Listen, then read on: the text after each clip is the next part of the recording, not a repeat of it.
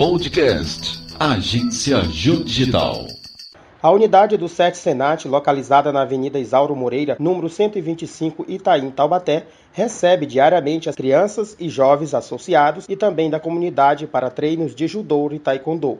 Os treinos acontecem de segunda a sexta-feira. Os professores Daniel da Silva Monteiro e Diego Batista lutam todos os dias para desempenhar seu melhor papel no tatame. Então eu como professor, hoje eu já tive meu período como atleta, então hoje eu venho buscando é, a excelência dos meus atletas. O resultado dos meus atletas vai fazer o meu resultado. Então a única forma do meu trabalho ser reconhecido é através dos resultados da equipe. O coordenador do SET Senat Taubaté, Sebastião Ferreira da Silva, conta um pouco de como funciona o Polo Olímpico. O projeto Polo Olímpico ele é totalmente gratuito. O objetivo dele é formar atleta olímpico. Atendemos a faixa etária de 6 a 19 anos de ambos os sexos. Acontece na unidade do Senat Taubaté, de segunda a sexta-feira, das 8 da manhã às 9 da noite. O coordenador Sebastião ainda fala que é muito importante as pessoas conhecerem a unidade pessoalmente